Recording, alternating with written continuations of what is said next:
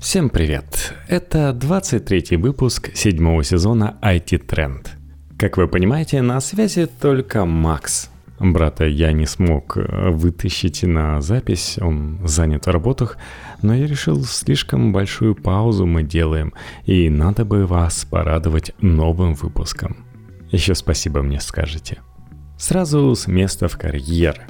Хакеры взломали сеть магазинов «Вкусвилл». В общий доступ выложили базу с данными 242 тысяч клиентов, ни много ни мало, которые оформляли интернет-заказы во Вкусвилле. Размер базы 534 мегабайта. Были украдены следующие данные. Телефон и электронная почта покупателя. Так что, надеюсь, вы оформляете на какую-то левую почту, в которую вы никогда не заглядываете.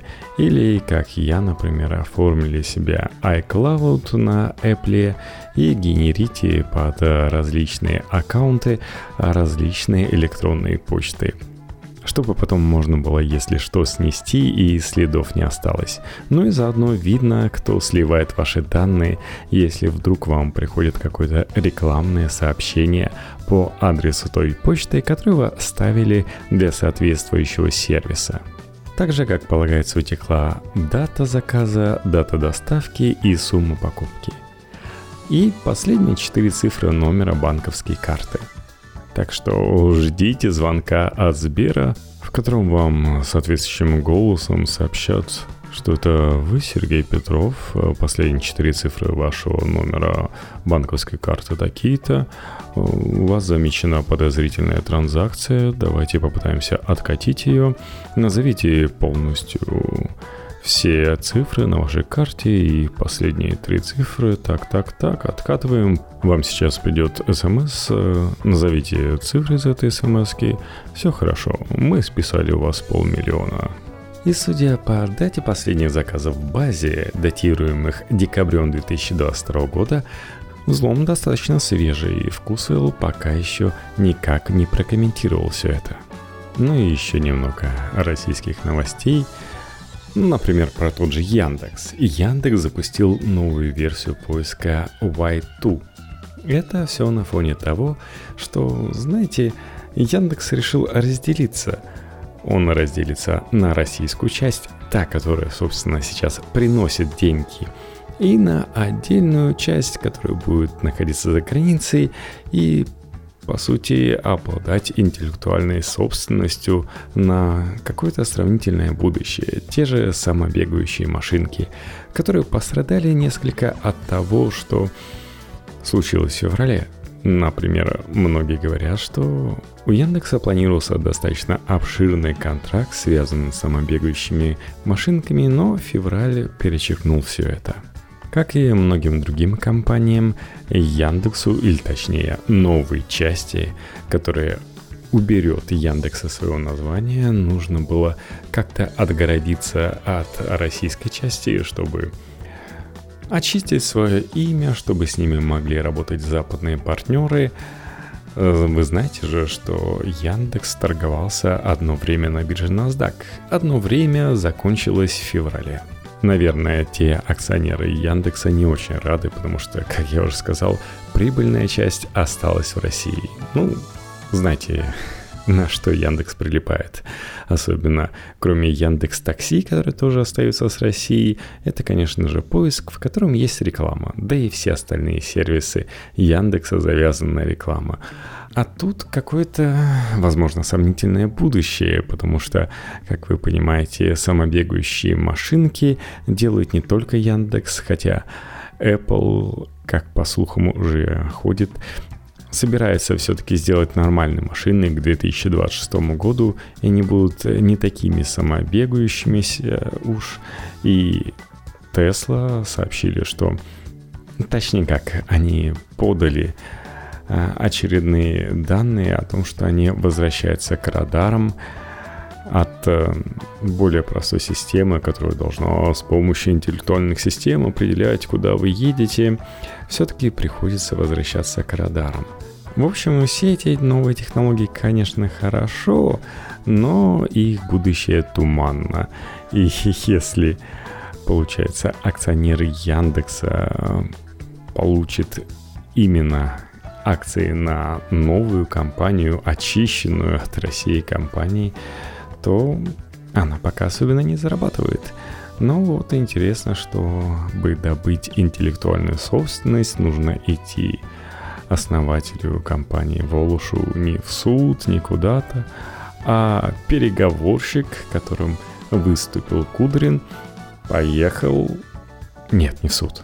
Поехал к президенту, чтобы тот разрешил, давайте разделим компанию.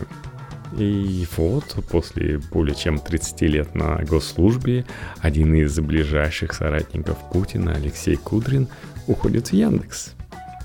То есть он поздно вечером встретился с Путиным и согласовал свой уход и раздел крупнейшей частной технологической компании. Ну, так вот все решается в частном бизнесе у нас. Никогда не работавший в бизнесе Кудрин будет руководить российской частью Яндекса и получит по весьма неоднозначной схеме с точки зрения коррупционного законодательства 5% акций. Звучит как откат. Да. Основателю компании Аркадию Волжу Путин разрешил забрать в Израиль часть технологий, включая беспилотники. Как вы слышали, Кудрина освободили от э, должности председателя счетной палаты. Причем, куда он уходит, было секретом Пола Шанеля, потому что та же Матвиенко сказал, ну вот э, вы в Яндексе, теперь не забывайте о нас, все-таки больше пиарьте наш Совет Федерации. Ну а дальше появилась новость о том, что Алексей Кудрин заявил, что принял приложение Яндекса стать советником по корпоративному развитию. Хотя, конечно же, ходила шутка, что Кудрину ответили, что ему перезвонят, потому что он не прошел айтишное собеседование. Как сообщил Кудрин, вместе с менеджментом буду разрабатывать корпоративную структуру нового холдинга – который обеспечит долгосрочное и устойчивое развитие компании на всех рынках, включая международные. Одна из главных задач – помочь сохранить уникальную управленческую и технологическую структуру Яндекса, чтобы он оставался независимой, лучшей в России IT-компанией, где стремятся работать самые талантливые люди – при этом талантливым людям сказали, что вы вот сидите в своем домашнем офисе, пора это прекращать. И пару раз в неделю все-таки бывать в материнской компании. Ну, то есть полностью удаленный режим, которым, который так понравился айтишникам, все-таки убирают. Еще про Яндекс э, слышали же хорошие новости, что они продолжают помогать людям с какими-то инвалидностями, Например, мне понравилось их приложение «Умная камера», которое позволяет навестись на различные предметы, на которых есть надписи, и прочитать, что там написано. Mail.ru тоже идет в ту сторону, и хоть мне не понравилось то, что Mail.ru решили, что пора бы предпринять э, следующее. И заставить э, все приложения, в том числе, например, на iOS, который забирает у вас почту, а, вводить отдельный пароль, а не общий к почте. Причем, когда я попытался у себя завести этот отдельный пароль, мне сказали, куда ты со своим рылом суконный ряд? Вначале привяжи к своей почте телефонный номер, а уже потом отдельно какие-то циферки вводи, там пароли новые делай себе. Но, может быть, они как-то так заманивают свое приложение, в почту, потому что они вот э, провели замеры как раз э, у людей с э, плохим зрением, и выяснилось, что их новое приложение вполне себе им подходит. Ну ладненько, еще немножко про российские новости. Кто у нас тут подводит итоги? Я не про свой рекап в Spotify или YouTube Music. Такой рекап был и у ВКонтакте. Их продуктовые итоги, что 750 миллионов просмотров в сутки в ВК-клипах. Ну, то есть, если немного поднажать и переместить людей из одноклассников во ВКонтакте, а они теперь единая группа, то можно добиться и миллиарда просмотров. но думаю, у YouTube миллиард точно есть. Во всяком случае, у Рутюба столько просмотров, сколько у ВК клипов точно нету. Но почему-то и ВК клипы не так сильно раскручены. Может быть, э, ВКонтактику стоит сделать отдельное приложение с видео. Подумайте об этом. Еще и трансляции туда занести. Было бы прекрасно. 55 миллионов человек ежедневно смотрят ВК-видео. Ну да, и эти 55 миллионов человек, получается, насматривают у нас э, порядка 15 видео в среднем. Но, возможно, это какой-то короткий формат. В следующем пункте ВК решили немножко посоревноваться с Телеграмом – и сообщает, что в активных чатах ВК мессенджере у них прирост 35%. Хотя, честно говоря, мне чаты в ВК, ВК мессенджером не пользуюсь, но в самом ВК мне чат не нравится. Там нет никаких реакций, там все очень отстает от Телеграма. Но хотя есть расшифровка голосовых. Хотя они как-то однобоко работают, то есть э, если я посылал голосовые на английском языке, то ВК пытался это перевести в русский. Получалось смешно. Но вряд ли это тот эффект, на который рассчитывает ВК.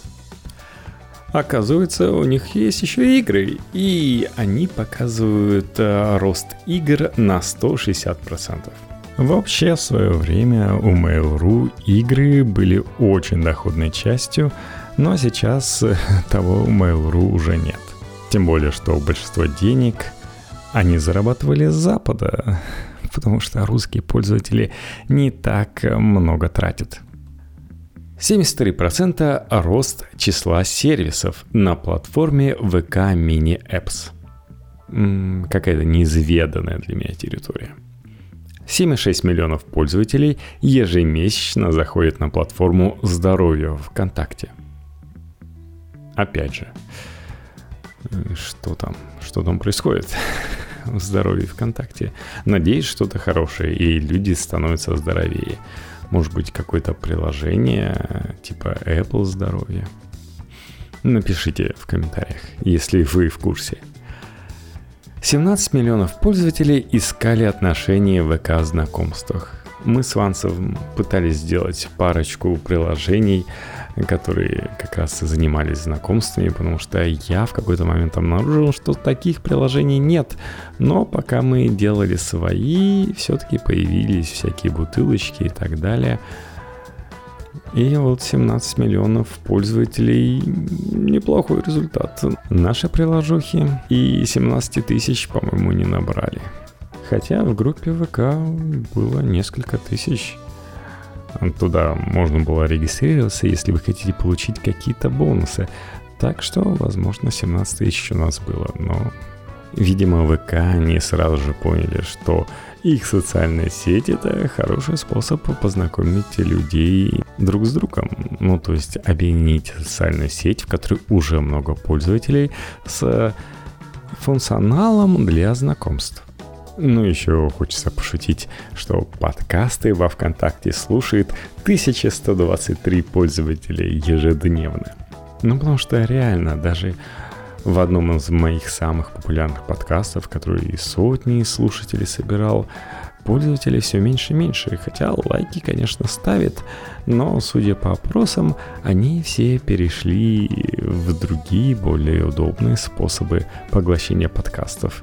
Видимо, приложение ВКонтакте таким удобным способом прослушивать подкасты не является.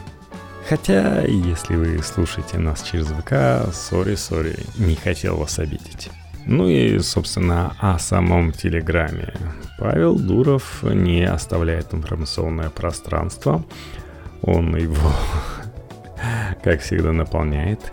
Во-первых, вышли обновления – Наконец-то Telegram сделал автоудаление всех чатов. Теперь у нас есть таймер автоудаления, который можно установить одновременно для всех новых чатов и групп. Общий таймер не затронет ранее созданные чаты, но для них можно быстро настроить автоматическое удаление сообщений в новом меню.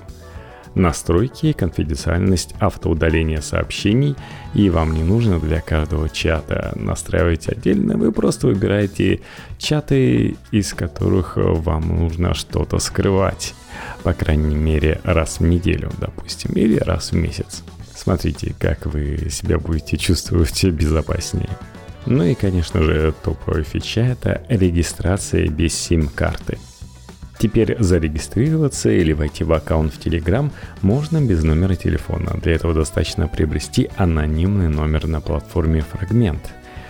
Это, конечно же, была супер фича от Павла Дурова. Он э, хвастается, что помните тот самый тон, который нам немножко запретили, так вот, он живет и здравствует, и вы можете его использовать для покупки, например, вот этих самых анонимных номеров. И они вот, например, интегрированы в Telegram, причем там идет война, перекупка самых красивых номеров. Номера начинаются с трех восьмерок, и их можно было купить э, за 9 тоннов, это порядка тысячи рублей. И вот 9 э, декабря стало известно, что начиная с 13 цена случайных номеров будет расти на 1 тонн каждые 3 часа. То есть, если вы слушаете этот подкаст в субботу, то у вас есть один день Купить еще по старой цене. Пока цена не достигнет 99 тонн, это 11,3 тысячи рублей. После чего все номера будут сняты с продажи. И после достижения вот этой максимальной цены можно будет купить только повторно выставленные на продажу покупателями номера. В общем, жизнь, жизнь кипит. А то он в тайне от американской службы по контролю за ценными бумагами живет и здравствует. Ну, в общем-то, дядя Паша как бы выходит из тени, и Telegram берет децентрализацию криптовалюты, NFT и прочего блокчейна на себя. Развернуто пока не получится, но если коротко, то Дуров катком критики проехался по тому же Бэнкману Фриду и другим SEO криптобирж, ведь по его мнению, узкая группа людей развернула идею крипты в другую сторону, приведя к централизованному контролю. Ну, что скажешь, да, с централизованными биржами появляется централизованный контроль, в том числе за денежными потоками, которые эти люди направляют туда, куда им хочется. Параллельно люди теряют голову от успеха, мягко говоря. Вот сейчас все ходят эти слухи про как раз того же Бэкмана и про умницу девочку ботаника, которая руководила связанный с Бэкманом фондом Аламеда, который финансировал стартапы токенами, связанными с биржей FTX, со стартапами, которые действительно были в том числе и на слуху, и которые оказались без денег – а сейчас выкатываются скандалы, что люди просто заигрались, что они какие-то сексорги устраивали. Та еще дичь. Едут крышей. Они себя умеют красиво продать, они такие умненькие, хорошенькие, но в итоге реально получаются пирамиды, и криптовалюты топятся в своей идее – так что в пример возвращения к корням Павел Валерьевич привел биржу никнейма «Фрагмент». Им, говорит, понадобилось 5 разравов, в том числе и сам Паша, и чуть больше месяца, чтобы запилить продукт, который уже принес 50 миллионов долларов. А всем помог еще и Том. Вот такая вот незаметная рекламная интеграция у дяди Паши получилась. Совсем незаметная. Но дальше больше, как вы видите, на фрагмент уже начали виртуальные номера в виде токенов продавать. Астон получится отдельная история. Здесь Дуров и некостадиальный кошелек анонсировал и децентрализованную криптобиржу, весь набор успешного успеха версии Web 3.0. Правда, подпольно, но связи с Телеграмом не скроешь. В общем, если вам нужен анонимный номер – то в его приобретении явно можно сказать спасибо Павлу Дурову. Также Telegram продолжает э, тему с темами.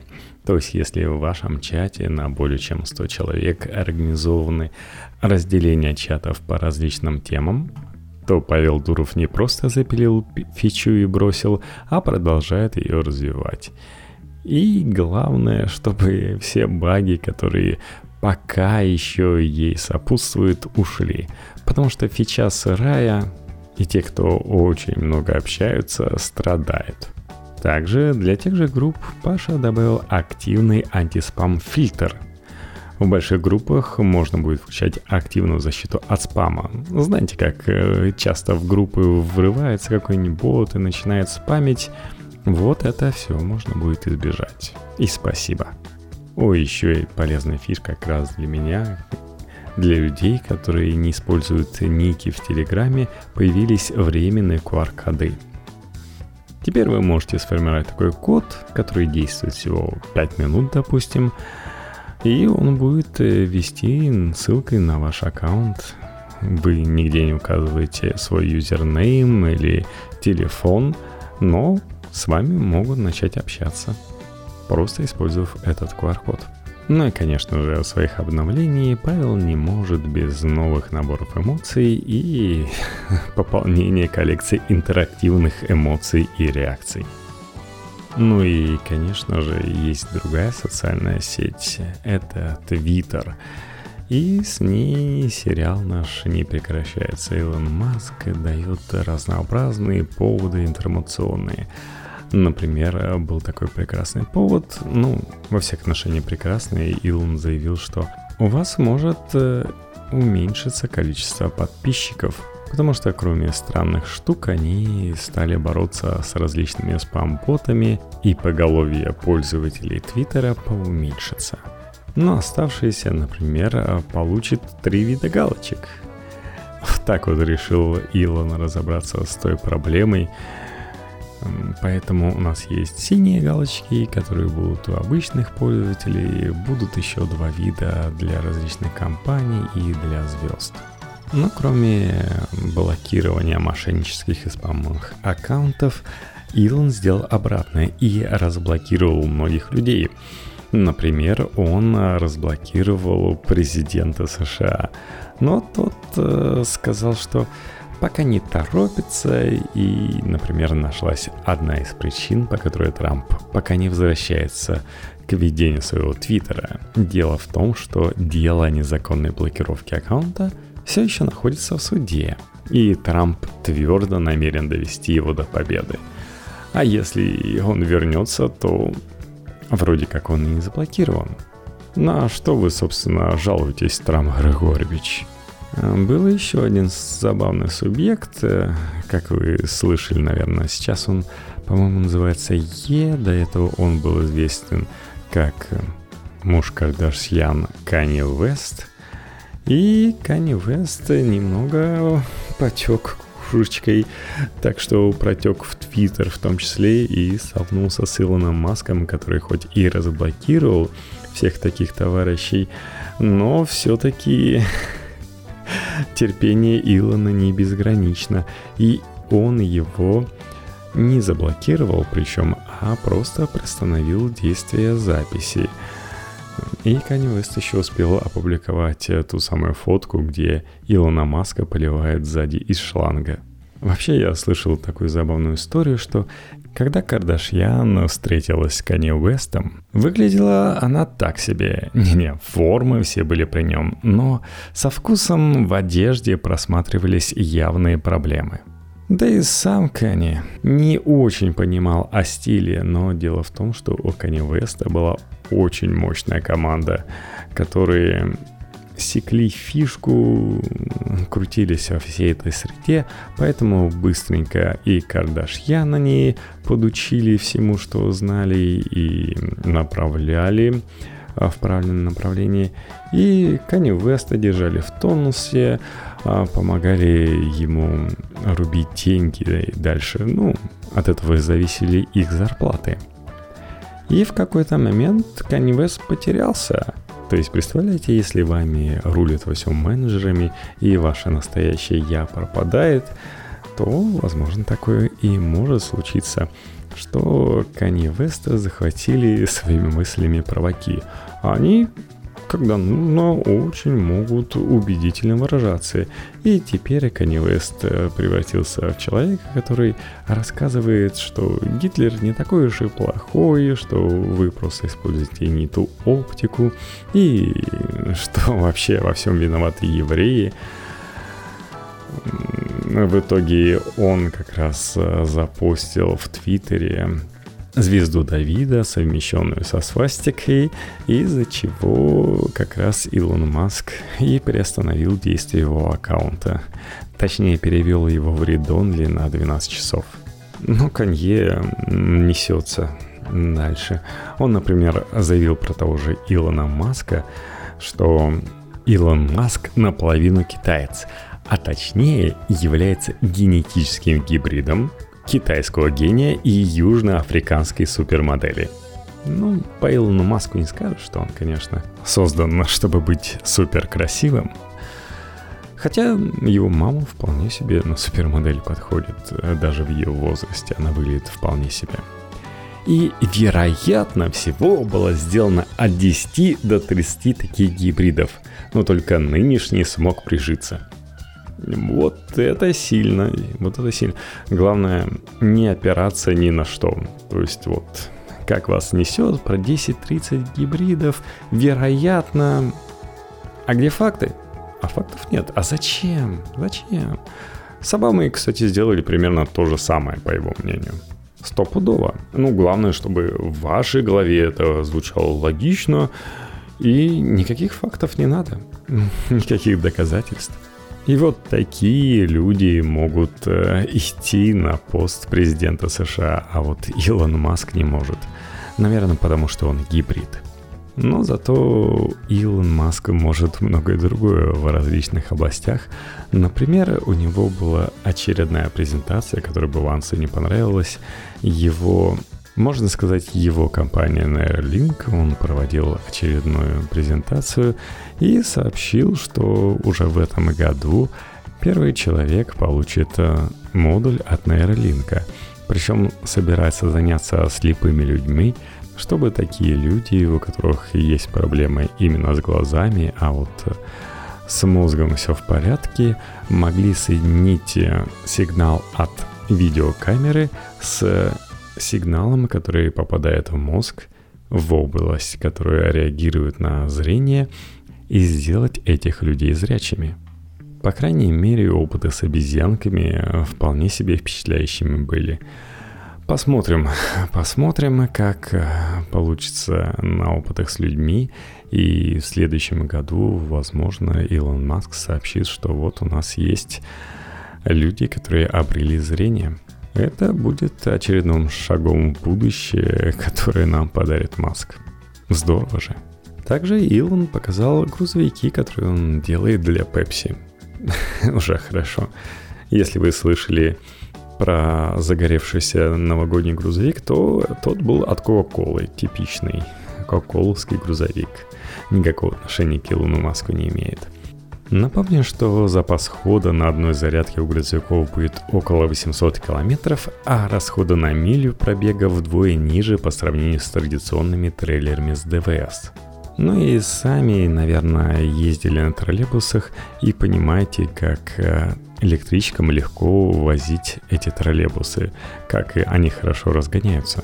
Также, кстати, у Илона Маска нашелся и лунный след – Помните, я в прошлом выпуске рассказывал про программу Артемида? Так вот, если сам запускаемый аппарат делает Boeing, то вот спускаемый аппарат к Луне это уже поручено SpaceX сделать. В общем, наш пострел везде поспел.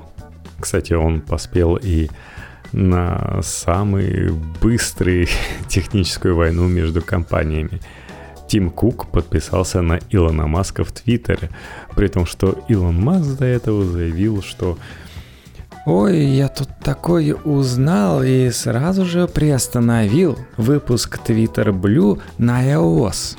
Оказывается, надо платить 30% комиссии Apple. Когда же это закончится? Надо делать свою отдельную экосистему, где такой грабительский налог не надо никому платить. И народ действительно таки говорил, хм, если кому-то получится сделать отдельную операционку, то, может быть, Илону Маску. Но в итоге все быстро закончилось, и на встрече с Тимом Куком а, выяснилось, что Тим и не думал об удалении Twitter из App Store, как заявлял Илон Маск, и, в принципе, с 30% тоже можно прожить. Тем более у Илона достаточно хорошо развитая веб-версия, где вы можете заплатить те самые 8 или 7 долларов за Twitter Blue. А если вы хотите это делать через Apple, ну просто заплатите 12 баксов. Отправляться крестовым походом еще и на Apple Илон Маск не стал. Так, э, выяснилось еще, что есть парочку новостей про Илона Маска. Илон Маск, во-первых, э, собирается прокачать свой Starlink э, вместе с американским министерством обороны, и все это назовется Старшилдом. Ну, в общем, добыл себе денег немного со стороны все-таки военки, и будут более прокачанные Старлинки у него – Посмотрим, пойдут ли какие-то санкции на это со стороны других стран. Все-таки летающая над тобой группа спутников, которые передают интернет для твоих граждан, это одно другое дело, если они задействованы еще и в каких-то американских оборонных темах. Не знаю, честно говоря, зачем Илон Маск в это вписывается. А еще Илон Маск начал так интересно интриговать в своем твиттере, заявляя, что вот сейчас вам расскажу кое-что про младшего Байдена. Дело в том, что еще до прихода Илона Маска в Твиттер была выпущена статья в американских СМИ, которые немного свободные, в отличие от э, некоторых других, и могут писать даже про детей президента в негативном ключе.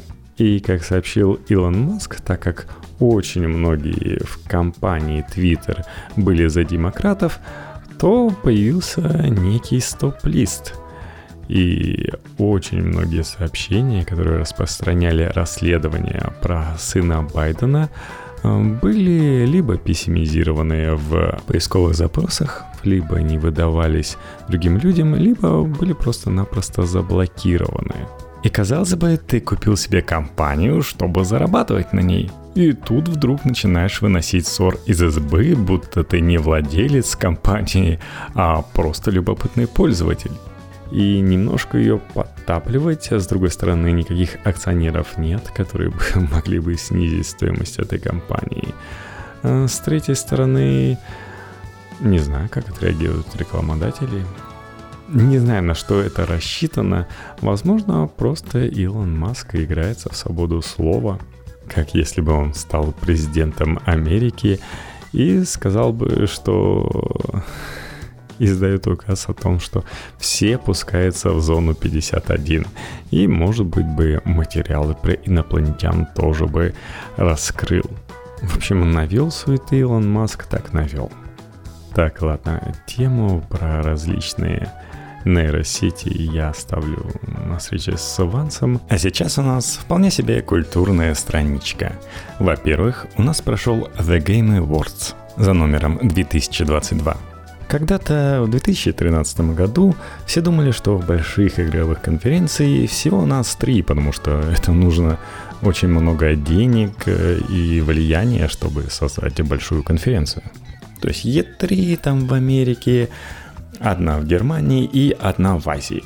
И в 2013 году игровой журналист и телеведущий Джефф Келли решил забабахать свою игровую выставку, причем параллельно он занимался и занимается E3.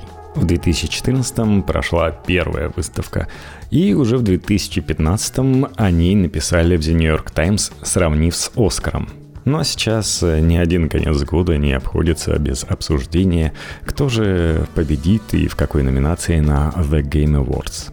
Причем в этом году, например, эту конференцию посетил даже Аль Пачино. Ну и правда сказать, если Оскар смотрит одновременно 20 миллионов человек, то The Game Awards 2022 смотрели 100 миллионов, в 5 раз больше. На одном только Твиче официальную трансляцию смотрело полмиллиона человек. Да и Valve не обходит ее стороной. Ребята из Valve сказали, что все, кто будет смотреть трансляцию и зарегистрируется в специальной форме в Steam, но если вы, конечно, не из России, смогут поучаствовать в розыгрыше Steam Deck. Каждую минуту будет разыгрываться по одному Steam Deck. Вот такая вот щедрость от компании. Но как в таком деле обойтись без курьезов? Первый Steam Deck на трансляции The Game Awards выиграл зритель с ником MILF Hunter. Погуглите, если не знаете, что такое MILF. А, не-не-не, не гуглите. Тот факт, что первый же Steam Deck получил зритель с таким забавным ником, привлек внимание пользователей соцсетей. В результате этого MILF Hunter даже попали в тренды Твиттера. Примечательно, что те, кто не знал трансляции ТГ, посчитали, что запрос попал в тренды сам по себе. Одна из пользовательниц соцсети даже пожаловалась на то, что сайт под управлением космонавтика все больше дрейфует в сторону порно и нацизма. Спустя несколько часов после церемонии The Game Awards зритель под ником Милхантера вышел на связь. Он опубликовал пост на subreddit Steam Deck, где подтвердил, что Valve уже отправила ему ссылку, которая позволит получить приз. С другой стороны, для Valve это бесплатная реклама, потому что если бы не было этой новости, то не участвуя, вы давно бы уже об этом забыли. А может быть, под никнеймом Milf Hunter скрывался сам Габен. Еще во время того, как победители, японские разработчики из From Software выходили на сцену, к ним аккуратненько прицепился один парнишка, который несколько минут простоял рядом с командой, а затем подошел к микрофону и заявил, что хочет посвятить эту премию своему реформированному ортодоксальному раввину Биллу Клинтону. Ну, конечно же, организатор The Game Awards Джефф Килли почти сразу написал, что постороннего человека арестовали. Ну, в принципе, на камерах это было видно. В сети сообщает, что это тот же самый подросток, который во время матча NBA в 2019 году показал на камеру футболку с надписью «Бороться за свободу, поддерживать Гонконг». И также пишут, что он известный сторонник заговора, состоит во всех этих киванонах и методами социальной инженерии добивается участия вот в таких перформансах. Ну ладно, а кто же, собственно, стал этой игрой года? Ей стал не слишком неожиданно для многих Elden Ring. Он обогнал более попсового God of War Ragnarok. Игра года, по мнению игроков, Genshin Impact.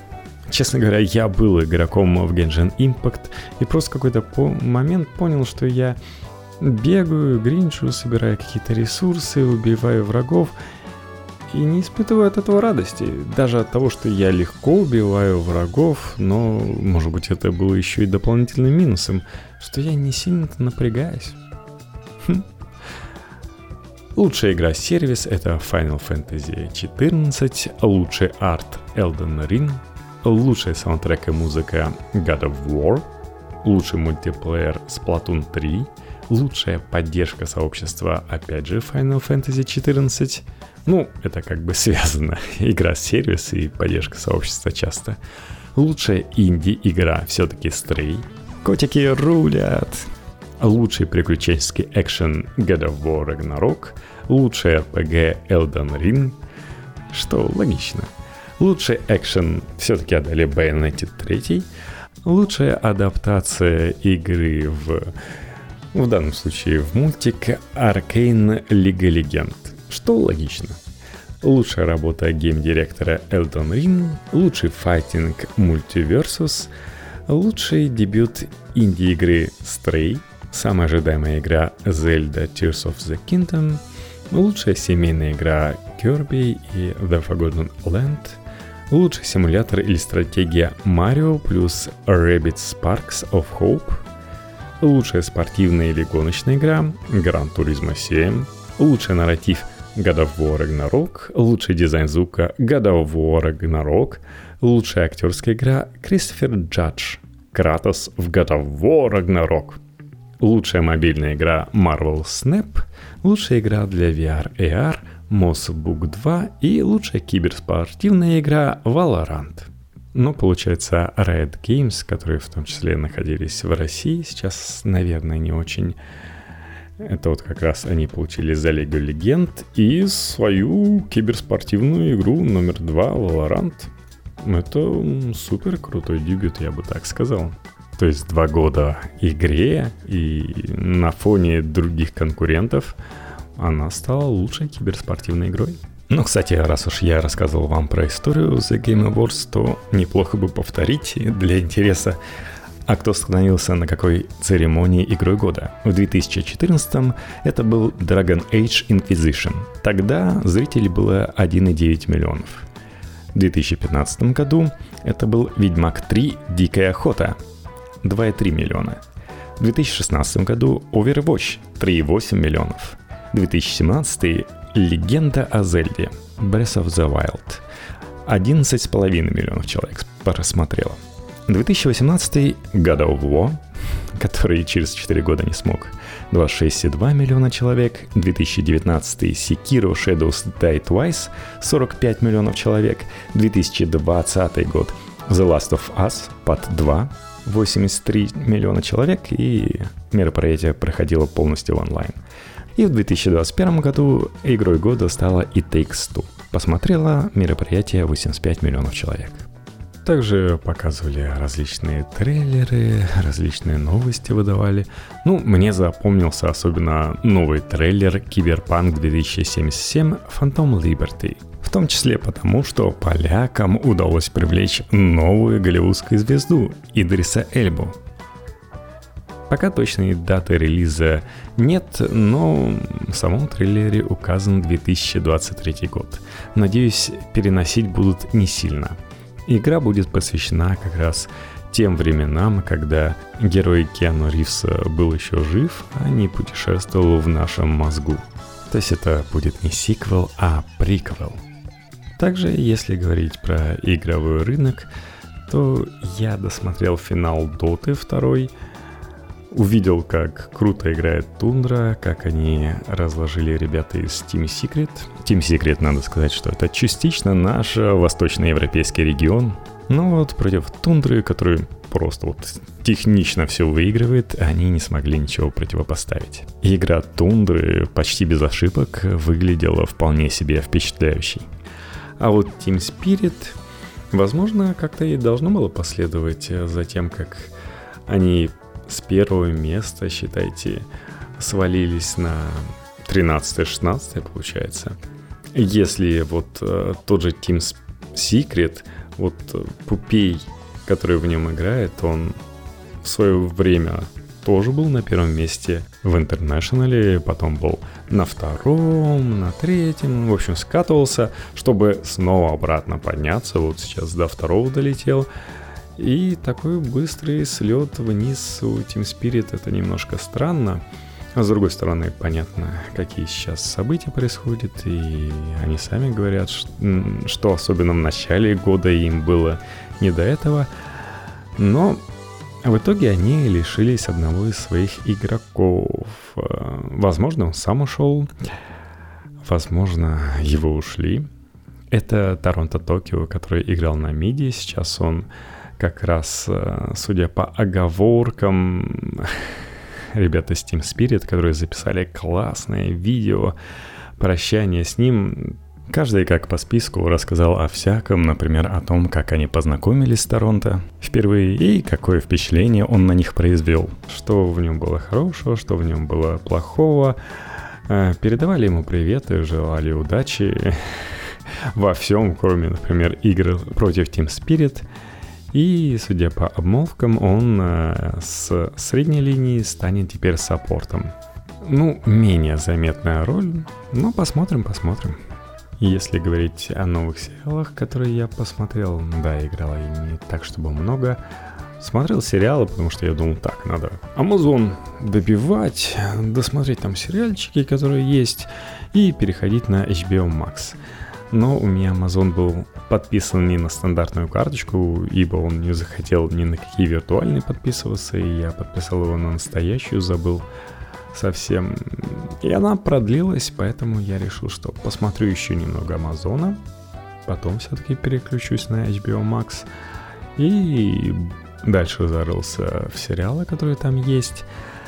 Я вот досмотрел периферийное устройство, почему-то они называются в чешском медиум. В принципе, закончилось хорошо, крепко.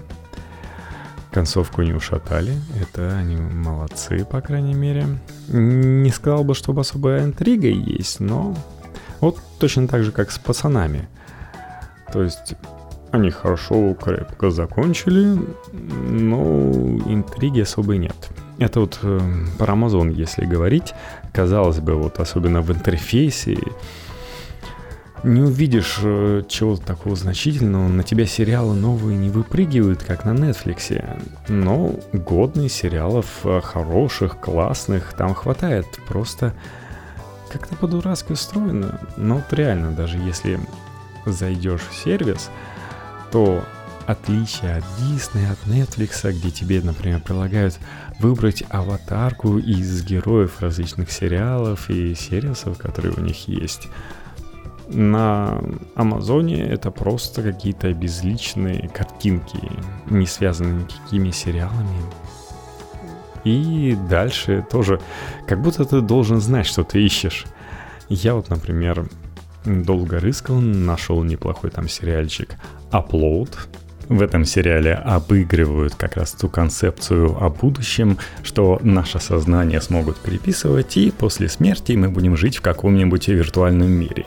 И как это будет для нас выглядеть. В том числе и с тратой вашими оставшимися родственниками, а кому вы нужны в виртуальном мире, кроме оставшихся родственников, на дополнительные ништяки, которые не входят в основную программу. Например, за мини-бар в вашем номере. И основная здесь история происходит между умершим, причем загадочно умершим, неспроста умершим, видимо, это будут еще расследовать, и девочкой из саппорта, которая приводит его в этот мир, которая должна сделать его пребывание в нем более соответствующим тому, что есть в рекламных проспектах. Но еще рассказывается, каково вот этим девушкам живется в мире будущего, где есть удивляющие нас штуки, но явно проблемы с обычными бытовыми удобствами, например, напором воды. В общем, это не всегда серьезный сериал, часто пытающийся вас рассмешить. Мне, по крайней мере, зашло, я посмотрел две серии нон-стоп. Всего два сезона пока что. Не знаю, заканчивается или не заканчивается, но сериал мне понравился. Также я докопался еще до Человека в высоком замке. Очень понравился. То есть Amazon вот умеет снимать и умеет вкладывать деньги, поэтому картинки ты веришь происходящему, в принципе, тоже. И интересная история про то, что Америку разделили на две части. Одна как раз к Японии, другая к Германии. Ну, типа Гитлер выиграл, и американцы еще такие сидят, смотрят телек. М-м, как ты думаешь, а почему Гитлер держит руку в кармане? Ну, мало ли. Это потому, что у него Альцгеймер, и вот он просто прячет руку в карман, чтобы она там зафиксировалась, и мы не видели, как она дрожит, или какие-то судорожные движения непонятные совершает. Смотри, через полгода-год он умрет. И куда поведут и страну его наследники, никто не знает. Это грозит новым витком войны. Да, я в настоящем слышу такие разговоры, ну, конечно, не о Гитлере. Хотя, человек в высоком замке, кроме альтернативной истории, предлагает еще и интересную интригу, почему все происходит, с чем это связано. Кстати, например, головой в японской зоне является Шансунг из Mortal Kombat, из первого фильма. Я помню, была новость о том, что он стал православным священником в России. Но, видимо, он вернулся. Во всяком случае, по сериалу не скажешь. В общем, если вы любите ретро-стиль, то это вполне себе для вас, потому что на пороге 60-е годы, даже 70-е на пороге уже, и Атмосфера соответствующая. Вряд ли вы ностальгируете по Америке тех годов, вряд ли вы там жили в этот момент, но по фильмам из тех годов вполне возможно. В общем, крепкий сериал, если вы еще не Также думаю, что у меня подписка вот-вот закончится. Я еще глянул сериал, который тоже выходит на Амазоне, и я знал до этого об этом. Ханна. В нем интересный еще актерский дуэт Юля Кинемана и Мэрей Инос, которые сыграли в том самом сериале «Убийство напарников», а здесь они, наоборот, хотят убить друг друга. И я думаю, создатели сериала специально это сделали, потому что выглядит уже интересно. Сериал про маленькую девочку Хану, которую воспитал как раз Юэль Киноман, которая выросла в прирожденного убийцу и готова действовать в экстремальных условиях человечка. Ну, возможно, вы давно уже смотрите этот сериал, чего я вам тут рассказываю. В общем, как-то так, как-то так. О своих впечатлениях от HBO Max я расскажу вам в следующем выпуске. А пока вы помните, что можно подписываться на наш твиттер IT2 подчеркивание тренд. У нас есть бот в Телеграме, в описании подкаста вы это вполне себе можете увидеть. Вам просто необходимо оставить какой-нибудь отзыв в iTunes – по крайней мере для того, чтобы помочь продвижению нашего подкаста там. У нас есть группа ВК, и оставляйте ваши комментарии там, где вам это будет удобно. Мы найдем их и вычислим вас по IP. Всем максимально хороших выходных!